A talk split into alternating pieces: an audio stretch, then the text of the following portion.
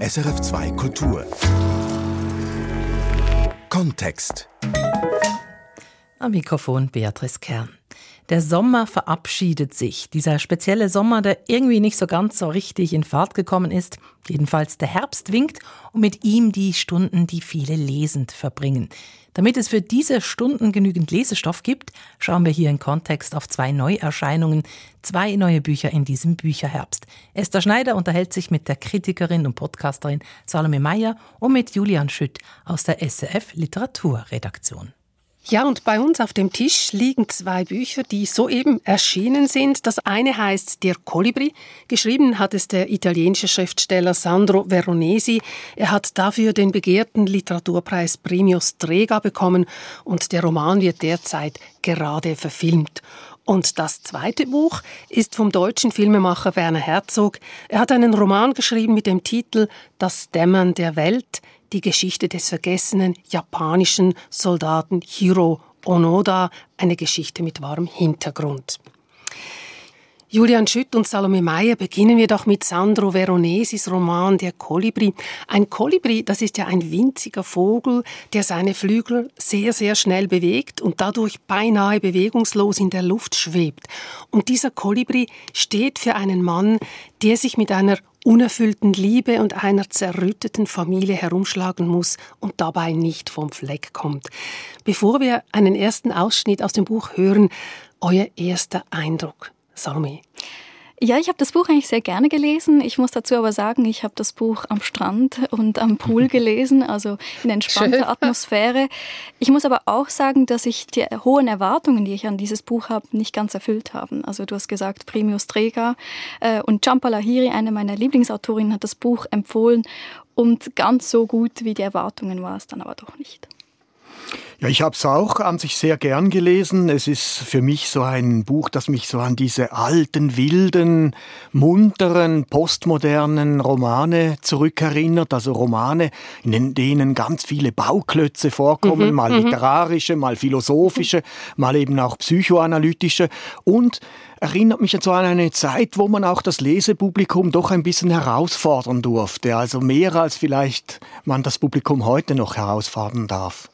Also das Buch ist wirklich ein bisschen herausfordernd, kann man sagen, nur schon von der Art, wie es geschrieben ist. Und darüber reden wir jetzt dann gleich. Aber zuerst vielleicht zwei, drei Stichworte zum Inhalt. Im Zentrum des Romans steht der Augenarzt Marco Carrera, ist verheiratet mit einer Frau, die ihn betrügt und er selber pflegt eine intensive Brieffreundschaft mit seiner Jugendliebe, die er heiß begehrt, aber nie wirklich kriegt. Und der Roman beginnt damit, dass der Psychoanalytiker seiner Frau eines Tages bei ihm in der Praxis steht und ihm Folgendes beichtet oder eröffnet. Guten Tag, ich heiße Daniele Caradori. Marco Carrera, guten Tag. Mein Name sagt Ihnen nichts? Sollte er? Ja, sollte er. Sagen Sie ihn mir bitte noch einmal? Daniele Caradori. Ist das der Name des Psychoanalytikers meiner Frau? Richtig. Oh, entschuldigen Sie, aber ich dachte, ich wäre Ihnen nie begegnet. Nehmen Sie Platz. Was kann ich für Sie tun? Mich anhören, Dr. Carrera. Und nachdem ich Ihnen gesagt habe, was ich Ihnen zu sagen habe, wenn möglich darauf verzichten, mich bei der Ärztekammer oder schlimmer noch bei der italienischen psychoanalytischen Gesellschaft anzuzeigen, was Ihnen als Kollege durchaus möglich wäre. Sie anzeigen? Warum denn? Weil das, was ich tun werde, verboten ist und in meinem Beruf streng bestraft wird. Ich habe nie auch nur im entferntesten daran gedacht, so etwas in meinem Leben zu tun, und auch nicht geglaubt, so etwas auch nur in Erwägung zu ziehen, aber ich habe Grund zu der Annahme, dass Sie sich in großer Gefahr befinden. Und ich bin die einzige Person auf der Welt, die das weiß. Isabel Paris mit dem Einstieg in das Buch von Sandro Veronesi, der Kolibri. Tja, und der Psychoanalytiker, der eröffnet Carrera auch noch, dass seine Ehe am Ende ist und seine Frau ein Kind erwartet, das nicht von ihm ist. Das ist doch ein ziemlich ungewöhnlicher Einstieg. Julian Schütt, Wie hast du diesen Einstieg gelesen? Ja, es ist halt das, was dann auch das ganze Buch auszeichnet. Es, es, es geschehen laufend Dramen und es beginnt eben schon so am Anfang mit einem Drama. Und auch wichtig ist, dass da immer irgendwie die Psychoanalyse oder Psychotherapie dabei ist. Also für mich ist dieser Roman auch eine Hommage, man kann auch sagen ein Abgesang auf, auf diese Psy auf psychoanalytische Zugänge. Äh, aber das spielt eine ganz wichtige Rolle und immer wieder wird etwas durchgespielt und es geschieht ein Unglück oder ein Unfall und, äh, oder ein Drama und man redet darüber und so entfaltet sich dieser Roman, aber eben sehr auch sprunghaft in, in, in der Artikulation. Ja, das fand ich auch spannend, dass es eben sehr fest mit diesen Spannungsaufbauen ähm, arbeitet eigentlich. Was hier auch noch zur Sprache kommt, ist, dass eigentlich diese Figur Caradori, dieser Psychoanalytiker, das wird nachher auch der Psychoanalytiker von Marco Carrera eigentlich. Genau. Und was diese Geschichte auch ist, es ist eigentlich eine Art Anamnese. Eine Anamnese einer Familiengeschichte, wo wirklich ein Patient zu seinem Psychoanalytiker kommt und eigentlich mal die Finger auf die wunden Stellen in dieser Familiengeschichte legen muss, immer und immer wieder. Und das tut diese, dieser Roman auch selbst. Genau, also die Psychoanalyse ist eigentlich wie der rote Faden, der sich durch das ganze Buch zieht. Es ist ein unglaublich dichtes Buch. Es hat sehr viele Aspekte drin, viele Figuren.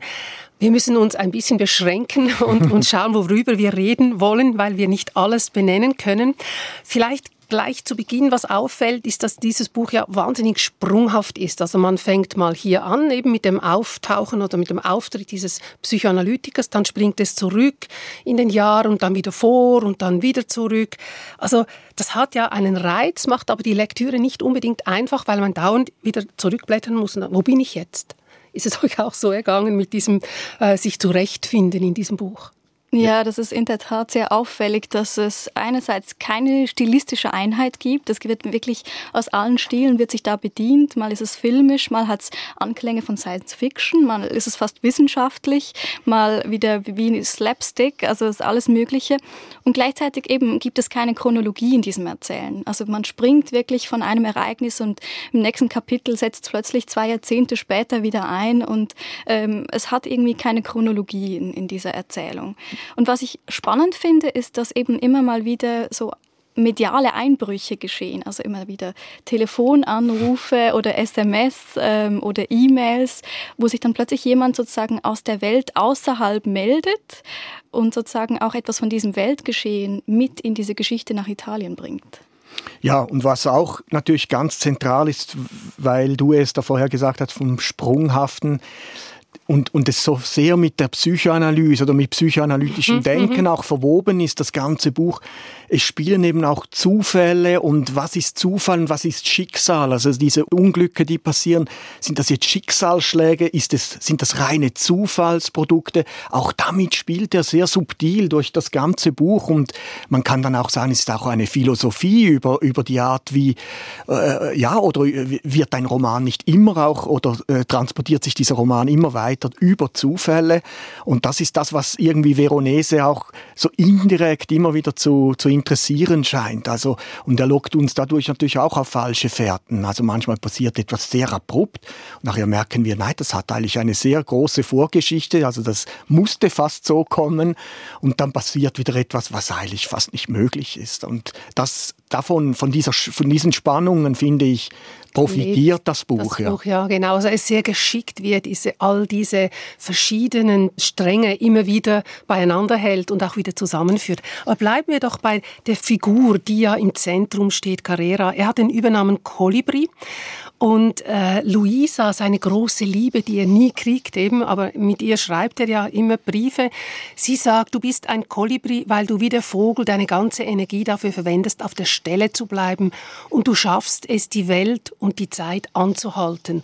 Und er ist ja ein Mensch, den es eigentlich in der Literatur gar nicht so oft gibt. Er ist so ein Gutmensch, ja, das ist so wirklich der, finde ich, der philosophisch spannendste Ansatz. Also, dass er hier wie ein, ein Gegenkonzept so schafft zu, dass, dass ein, ein, ein Mensch, der eben nicht herumreist und alles erleben möchte, obwohl er als Augenarzt sehr privilegiert ist, also er könnte sich das durchaus leisten, aber er, er kümmert sich um die Familie, er bleibt verhaftet, er, es gibt auch so die Stellen, wo, wo dann so ganz altertümliche Begriffe wie Güte oder Mitleid auftauchen bei, bei Veronese über diese Figur. Und ich meine, dass, da probiert er eine Figur zu zeichnen, die es eigentlich heute fast nicht mehr gibt. Mhm, das habe ich auch so gelesen. Also wirklich der Vogel, der eben äh, an Ort und Stelle äh, bleibt. Und, und wie du das gesagt hast, das ist die einzige Figur in diesem Roman, die wirklich in Italien, in Florenz und in diesem Ferienort in Italien bleibt. Alle anderen Figuren reisen ja herum. Also mhm. auch der Psychoanalytiker Caradori, der reist eigentlich an alle Krisengebiete und irgendwie Brandherde der Welt, äh, berichtet aus Haiti, äh, dann wieder aus Lampedusa und bringt hier auch eigentlich immer eine politische Dimension mit. Und er ist wirklich diese Gegenfigur, die verhaftet ist, die sich auch ein bisschen gegen Veränderung sträubt, aber die eben dann auch überwinden muss. Aber auch dann dadurch halt die Subtilitäten und diese Schicksalsschläge, die wirklich passieren in seiner Familie oder in seinem Umfeld, der eben wirklich auch hilfreich sein kann und wirklich den Leuten auch beistehen kann. Das können ja die anderen eigentlich sehr, sehr mhm. wenig, oder mhm. dann vergleichsweise. Also er opfert sich auf, zuerst indem er ähm, eben seine echte Liebe nicht lebt, weil er ja verheiratet ist, dann opfert er sich auf für seine Tochter, die psychische Probleme hat und dann opfert er sich am Schluss auf für seine Enkelin. Wir haben gesagt, es ist ein Roman, der sich sehr stark um, mit, mit der Psychoanalyse beschäftigt. Es gibt einen Moment in diesem Buch, der schon sehr seltsam ist. Das ist da, als der Vater bei seiner Tochter die Rolle des Mannes übernimmt, weil die Tochter erwartet ein Kind und will aber nicht sagen, von wem das Kind ist. Und ähm, sie sagt dann, du kannst die Stelle des Vaters äh, einnehmen. Ich glaube, wir müssen wie noch die Vorgeschichte erzählen, weil es gibt ja eigentlich eine Szene am Anfang, wo Adele noch ein Kind ist und sie ihrem Vater erzählt, dass sie mit einem unsichtbaren Faden an, an der Wand befestigt ist.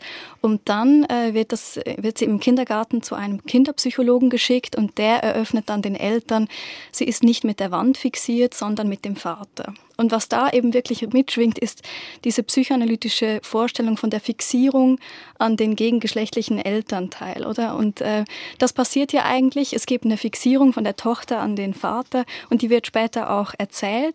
Und dieser Faden wird wirklich auch zu einer Art Verhängnis. Also da will man jetzt noch nicht spoilern, aber mhm. da gibt es so eine komplexe äh, Beziehung. Ja, und ich meine, diese Wendung, dass eigentlich die Tochter den Vater so fast anfleht, auch der Vater ihres Kindes zu werden. Ich meine, ich denke, da jubeln alle Freudianer und alle Psychoanalytiker und denken, wow, jetzt habe ich mal was, einen Knochen, an dem ich nagen kann.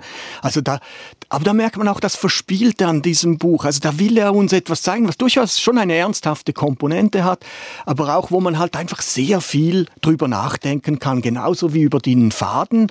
Also ganz ursprünglich ist es ja, dass, dass der Faden auch bei einem Fecht Wettkampf hat wohl die Tochter das gesehen und der Faden, das kann ja ein roter Faden mhm. sein, das kann ein Stromkabel sein, also dass diese Tochter fast nicht etwas Irdisches ist. Mhm. Also man kann ganz Verschiedenes in diesen Faden reinlesen und auch davon, ich finde auch das ist eine Qualität des Buches. Genau und er dreht ja das Ganze dann noch weiter. Es geht dann so weit, dass das Buch beinahe eine, in eine Science Fiction hineinrutscht, weil diese Tochter bekommt ein Kind und es hat fast den Anschein, als habe sie sich mit einem Außerirdischen äh, gepaart, weil dieses Kind ein sehr spezielles Kind ist. Also da, ähm, es ist ein Kind, das sowohl europäisch, asiatisch wie afrikanische Elemente in sich hochbegabt, ja, ja genau, genau, und auch noch hochbegabt. Also wie habt ihr das denn gelesen? Also äh, er, es geht ja auch dann über unsere Zeit hinaus. Sind noch Science-Fiction-Elemente dabei. Ja, ich weiß nicht, wie es euch ging, aber ich hatte Mühe damit. Also es war mir wie zu viel des Guten, weil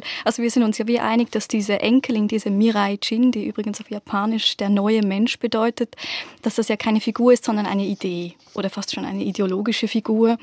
Und da muss man schon sagen, da gibt es ja im italienischen Faschismus ein Vorbild. Also dieses Ideal des neuen Menschen, das ist auch etwas, was sich der Faschismus zu eigen gemacht hat.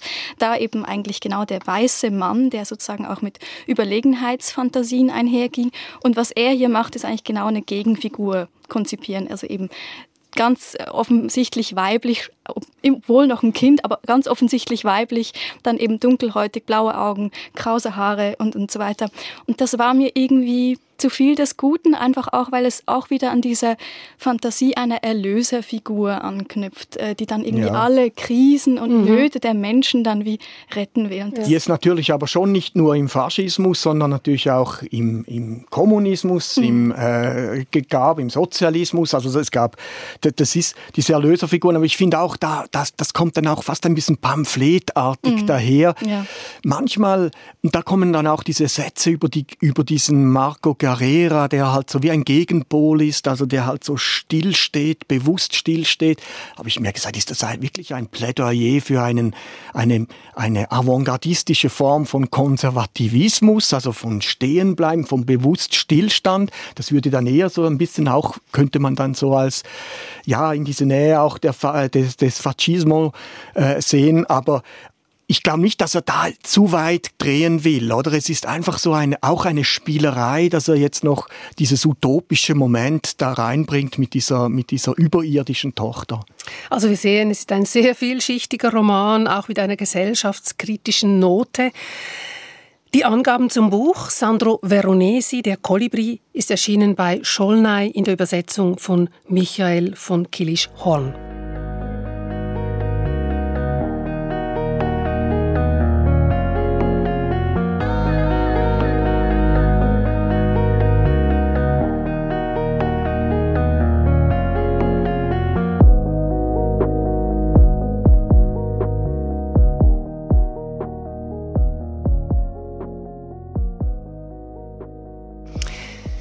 Wir haben noch ein zweites Buch hier und das trägt den Titel Das Dämmern der Welt. Geschrieben hat es der deutsche Filmemacher Werner Herzog. Und Herzog, also der schreibt auch Romane, dreht nicht nur Filme, erzählt die Geschichte des Soldaten Hiro Onoda. Und dieser Soldat, der ist im Zweiten Weltkrieg, hat er von seinem Kommandanten den Befehl gekriegt, auf einer kleinen indonesischen Insel die Stellung zu halten und den Feind durch Guerilla-Aktionen zu zermürben. Und kurz darauf ist der Krieg zu Ende, aber dieser Soldat bekommt das nicht mit. Er, er, merkt nicht, dass der Krieg vorbei ist, dass Japan kapituliert hat und er versteckt sich im Urwald und wird zu einem unsichtbaren Geist. Und 30 Jahre lang führt er den Kampf aus dem Hinterhalt weiter. Er glaubt den Flugblättern nicht, die ihm berichten, dass der Krieg vorbei ist. Er ist überzeugt, dass das eine Finte der Amerikaner ist. Isabel Paris liest uns auch hier eine Passage aus den ersten Seiten. Die Nacht wälzt sich in Fieberträumen, und schon beim Erwachen, wie ein kaltes Frösteln, ist die Landschaft ein zum Tag verwandelter statisch knisternder Traum, der nicht vergehen will. Zuckend, wie schlecht verkabelte Neonröhren zucken. Seit dem Morgen flackert der Urwald in den rituellen Qualen einer elektrischen Verzückung. Regen. Das Gewitter ist so weit entfernt, dass der Donner nicht zu hören ist. Ist es ein Traum? Ist es ein Traum? Ein breiter Pfad, links und rechts dichtes Unterholz, faulende Blätter auf dem Boden, das Laub tropft. Der Dschungel verharrt in Starre, in geduldiger Demut, bis das Hochamt des Regens zu Ende zelebriert ist. Und dann, auf seiner rechten Seite, direkt vor mir, bewegen sich einige der faulenden Blätter am Boden. Was war das? Ein Moment der Reglosigkeit. Dann beginnt sich ein Teil der Wand aus Blättern vor mir, etwa in Augenhöhe, zu bewegen. Langsam, sehr langsam nimmt ein Blättermann Form an. Ist er ein Geist? Was ich die ganze Zeit gesehen habe, aber nicht erkannte, obwohl direkt vor meinen Augen, ist ein japanischer Soldat. Hiroo Onoda. Dieser Einstieg, den wir da gehört haben, der ist ja sehr filmisch, also wie mit einem Kameraauge sehen, wie die Tarnung von Soldat Onoda, wie er sich entfernt, sich entblättert. Ist das eigentlich ein Drehbuch oder ist das ein Roman? Ja, ich habe schon auch zum Teil wie ein Drehbuch gelesen. Also es ist einfach, ähm, ich glaube auch etwas, wenn ich jetzt in ein paar Jahren an dieses Buch zurückdenken werde, werde ich wahrscheinlich weniger eine Geschichte erinnern als, als so Einstellungen, als Bilder, die mir wirklich geblieben sind. Und das muss ich äh, Werner Herzog hoch anrechnen, weil er wirklich diese Landschaften unglaublich gut ähm, darstellen kann und er, also er ist wirklich auch ein Meister des Wortes, nicht nur des Films. Das ist sehr eine poetische Sprache und wir haben es jetzt hier auch gerade gehört, wie er das macht. Ja, ich würde auch sagen, also das ist äh, wirklich auch ein begnadeter Erzähler. Also er kann erzählen und doch denkt man immer, warum hat er diesen Stoff nicht zu einem Film ja, äh, umgearbeitet? Ja. Und das zeigt wahrscheinlich auch, äh, wenn, wenn er das gewollt hätte, hätte er es ganz sicher das Pulver nicht verschossen und uns dieses Buch schon geliefert, sondern hätte er sicher den Film gemacht.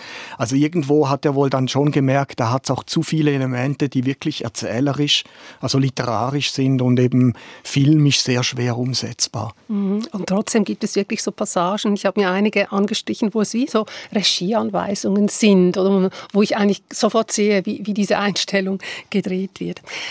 Es ist ein Stoff, der ist ja eigentlich wie gemacht für den deutschen Filmemacher Werner Herzog. Aus seinen Filmen wie etwa Aguirre oder auch Fitzgeraldo mit Klaus Kinski kennt man ja seine Faszination für Besessene, für Exzentriker. Und in Das Dämmen der Welt erzählt er die Geschichte dieses japanischen Soldaten Hiro Onoda, eine Geschichte, die ja tatsächlich auch passiert ist. Und solche Existenzen interessieren ihn. Wie geht er denn mit dem Stoff um?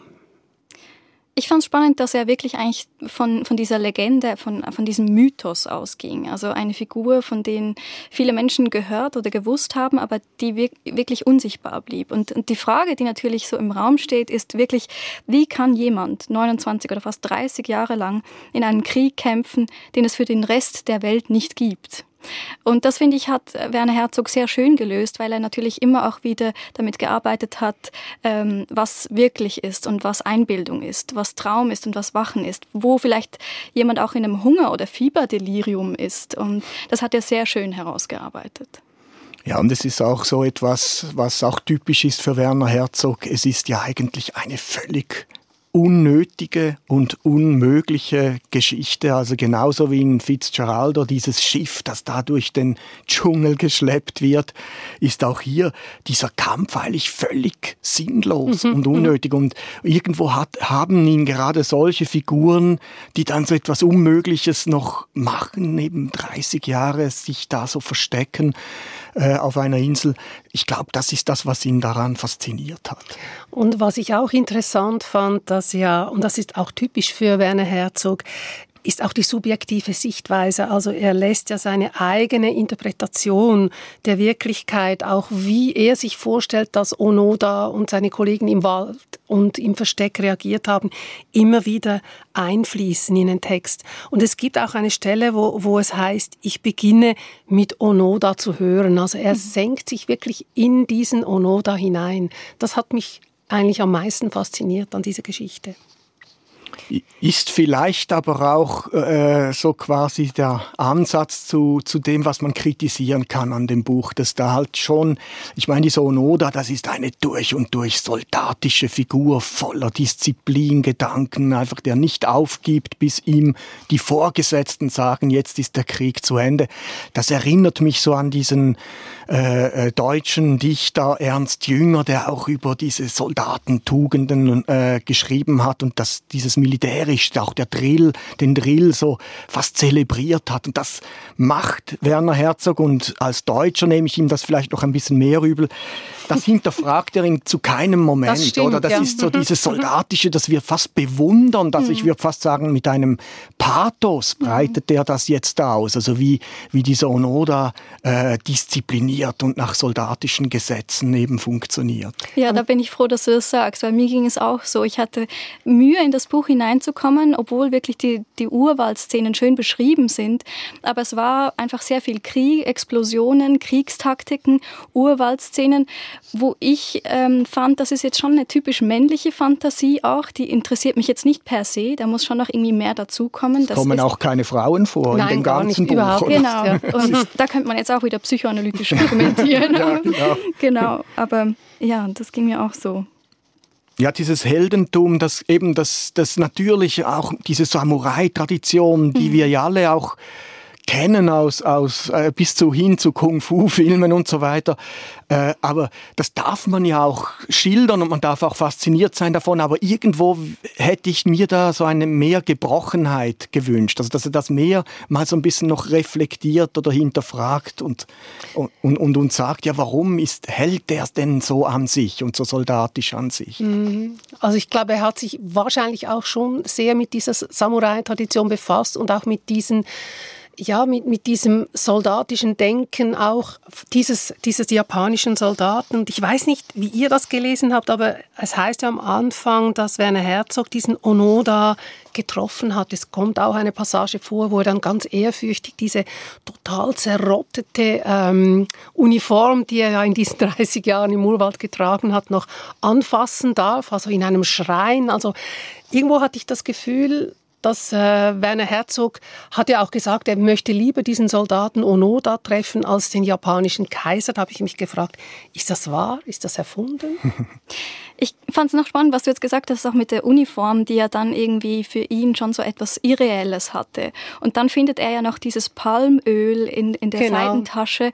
Dieses Palmöl hat er selber hergestellt, um seinen Samurai-Säbel eigentlich immer wieder zu pflegen. Und ich glaube, worum es hier schon auch geht, ist, dass Werner Herzog auch versucht, die Geschichte vom Ende der, des Samurai-Kriegers zu erzählen. Mhm. Also einer, der wie über die Zeit hinaus, weil ab dem frühen 20. Jahrhundert gab es ja eigentlich den Samurai-Status gar nicht mehr. Also es ist eigentlich das Ende einer jahrtausendlangen Geschichte der Samurai vielleicht auch. Genau, und der Herzog schreibt auch, dass Onoda ein Mythos wird, und zwar eben vor allem auch für die japanische äh, Bevölkerung, oder? Er ist ja wie ein Geist im Wald da in Indonesien für die einheimische Bevölkerung da, aber die Japaner, die haben, glaube ich, schon noch ein anderes Verhältnis zu diesem Mythos Onoda, der einsame Soldat, der da ausharrt und irgendwie sich nicht unterkriegen lässt. Ja, und als diese Nachricht, dass er jetzt auftaucht, mhm. wieder kommt, dann